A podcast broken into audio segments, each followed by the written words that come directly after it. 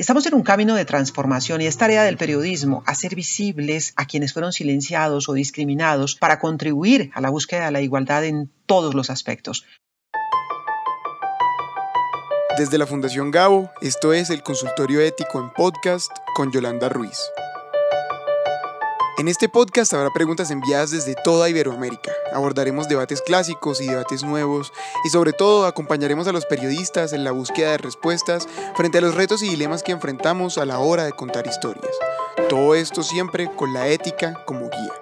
Bienvenidos, pónganse cómodos en el consultorio. Para la primera consulta de esta semana vamos a escuchar a Xavier Sáez desde Ciudad de Panamá. Aquí Xavier. Hola, una pregunta para la red ética periodística. Siempre se habla mucho sobre la libertad de expresión en el periodismo, pero yo me pregunto, ¿los medios darían entrevista a alguien que diga que las personas de color negro deben volver a la esclavitud o a alguien que diga que las mujeres son seres inferiores que no merecen votar? Pues yo creo que si la respuesta es no, eh, igual debe considerarse aquellos que mienten sobre las vacunas y lógicamente atentan contra las ordenanzas de salud pública y afectan a terceros con desinformación malintencionada. ¿Qué opinan ustedes? Muchas gracias. Es un dilema frecuente en las salas de redacción cuando estamos ante fuentes que defienden posiciones extremas que violan los derechos de otros. Se pueden enfrentar allí dos derechos muy importantes, la libertad de expresión que siempre se debe proteger por principio versus el derecho de los ciudadanos a estar bien informados, un derecho que puede ponerse en riesgo cuando se abre la puerta a información falsa o mensajes de discriminación. La pregunta que debemos hacernos es si todas las opiniones tienen la misma validez. La respuesta es no, porque hay mensajes falsos y otros que vulneran derechos de otras personas y que incluso en algunos países están penalizados en leyes antidiscriminación. Hacer llamado a un regreso a la esclavitud o a restringir derechos de las mujeres o de las minorías es claramente un planteamiento que viola derechos de personas. ¿Qué hacer entonces? Es estrictamente lo que se llama un dilema ético, porque no hay una sola manera de abordarlo. Encuentro colegas que deciden de plano que no se debe entrevistar a quienes promueven esos mensajes y otros que consideran que la vía para contrarrestar el efecto negativo de los mensajes falsos o violatorios de derechos es entrevistar a quienes los defienden y controvertirlos con datos y argumentos. Me inclino en lo personal a evitar abrir espacio a las mentiras o a las ideas que llaman a discriminar, no solamente porque pueden violar leyes antidiscriminación que hay en algunos países, sino por lo que significa como vulneración de los derechos de los demás. Bueno hacer esta salvedad, no se trata de no entrevistar a quienes violan las leyes porque con frecuencia debemos hacerlo, ese es otro debate. Sin embargo, es bueno poner de presente que esos grupos que tienen pensamientos extremos existen y son activos en el escenario político y social. Por lo tanto, el silenciamiento total de ese fenómeno desde los medios tampoco es una opción. Si hay una marcha neonazi, o una marcha antivacunas es una noticia. Lo que debemos reflexionar en el periodismo serio es cómo se debe cubrir para no contribuir a la desinformación, a la discriminación o agredir a sectores sociales. ¿Se necesita una entrevista o se reseña el hecho y nada más? ¿Se controvierten en el reporte las razones de la marcha? Es una decisión editorial. Algunos medios han decidido como política editorial dar un cubrimiento de registro menor a estos hechos sin darle mayor volumen a posiciones extremas y basarse de manera mucho más amplia en lo que dicen la ciencia y los derechos fundamentales. Importante en todo caso mantener siempre como periodistas el espíritu crítico y la capacidad de controvertir con hechos, datos e información fiable aquello que estas personas proponen como sus verdades cuando éstas llevan falsedad o agreden de manera grave a otros. Ese espíritu crítico se debe mantener también frente a la información científica, para no confundir, por ejemplo, a los antivacunas que basan su información en falsedades o mitos con personas que seriamente pueden tener preguntas o cuestionamientos sobre la industria farmacéutica o los planes de vacunación de los estados. Los gobiernos que nunca quieren ser cuestionados han tratado de poner todo en el mismo plano y debemos cuidarnos de esto. El periodismo siempre debe estar alerta y reservarse el derecho de cuestionar, disentir, indagar y destapar falsedades.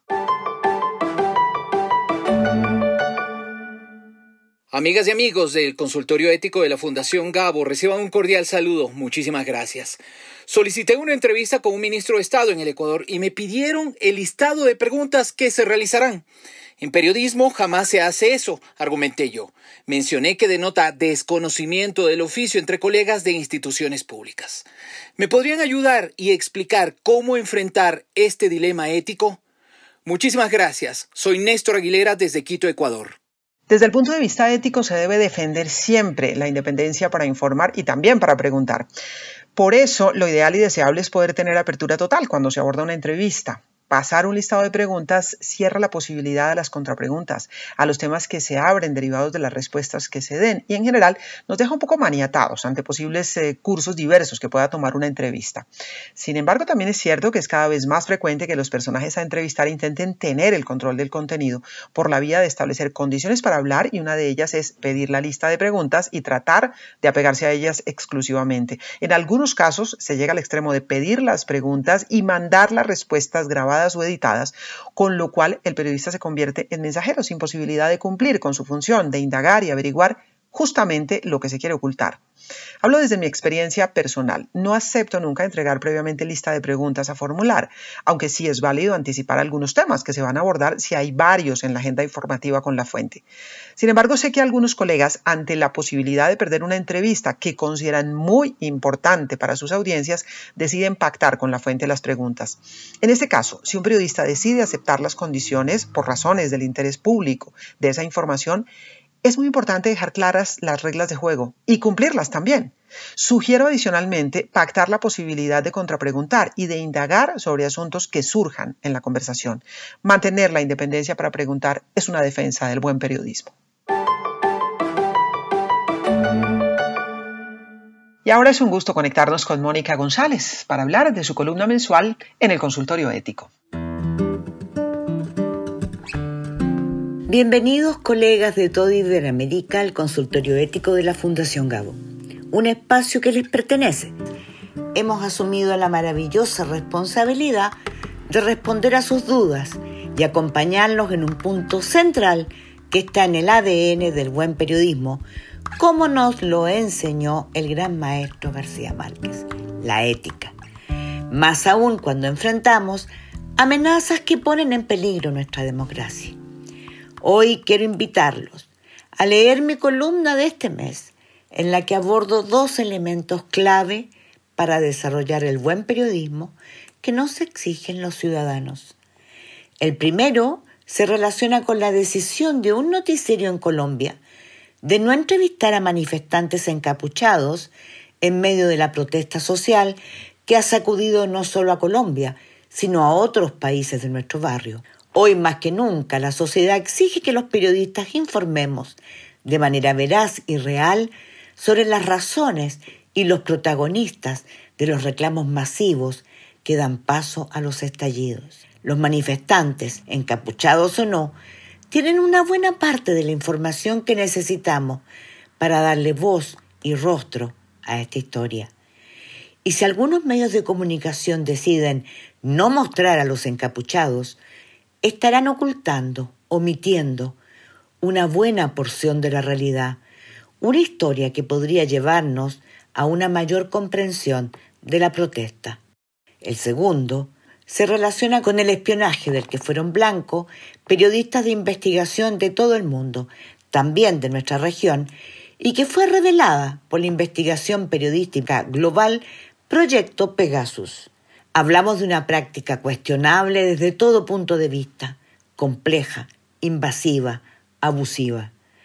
180 periodistas fueron espiados, amenazados, silenciados y algunos de ellos asesinados. Y todo en función de intereses que mueven millones. En la columna podrán encontrar detalles, cifras y protagonistas de este episodio que debemos conocer para saber defendernos. Y todo en el marco de preguntas constantes sobre la ética del periodismo, la que jamás debemos olvidar al momento de contar una historia.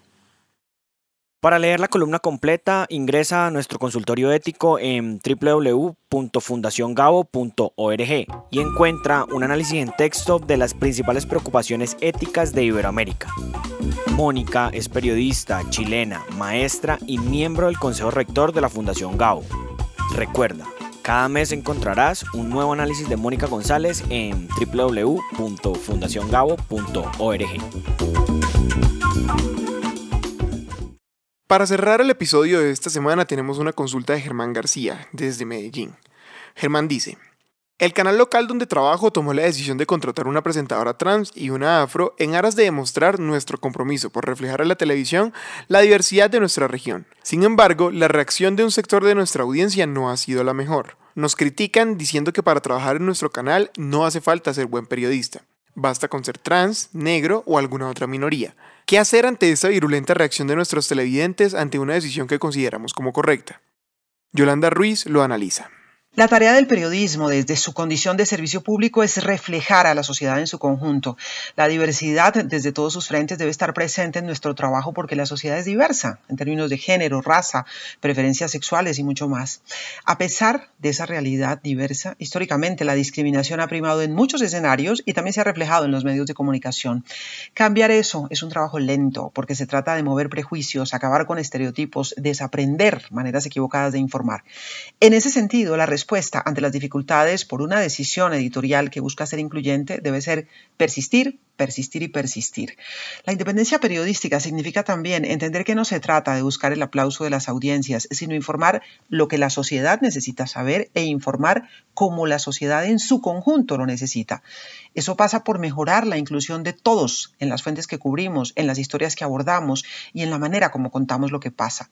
Algunos medios de comunicación han dado pasos adelante en ese sentido y tienen ya periodistas responsables de aplicar esa mirada de diversidad de género, por ejemplo, por la vida de un editor o editora de género. Estamos en un camino de transformación y es tarea del periodismo hacer visibles a quienes fueron silenciados o discriminados para contribuir a la búsqueda de la igualdad en todos los aspectos. Una de las maneras de romper inequidades va por esa vía de las llamadas acciones afirmativas que buscan abrir espacios particulares, por ejemplo, a las mujeres que han sido discriminadas, a las comunidades afro o LGBTI, para combatir precisamente esa exclusión. Que los sectores silenciados históricamente puedan manifestar su voz siempre y no solamente cuando son víctimas de hechos violentos es un paso. Que formen parte integral de las fuentes cotidianas en todos los temas y estén también en las salas de redacción es otro paso. Recomiendo de manera especial a los interesados en ampliar este tema escuchar el capítulo especial del podcast del consultorio ético Contar la diversidad. El consultorio ético es un espacio en línea creado por la Fundación Gabo en el año 2000, que brinda orientación a periodistas, reporteros, editores, profesores y estudiantes de periodismo en Iberoamérica. Este es un proyecto de la Fundación Gabo en alianza con los grupos Sura y Bancolombia con sus filiales en América Latina. 2.000 preguntas han sido respondidas para reflexionar de manera abierta sobre los valores del periodismo y sobre los dilemas éticos a la hora de investigar, contar, distribuir y crear historias. Porque como decía Gabriel García Márquez, la ética no es una condición ocasional, sino que debe acompañar siempre al periodismo, como el zumbido al moscardón. Coordinación editorial, Fundación Gabo. Producción, Cartagena Federal.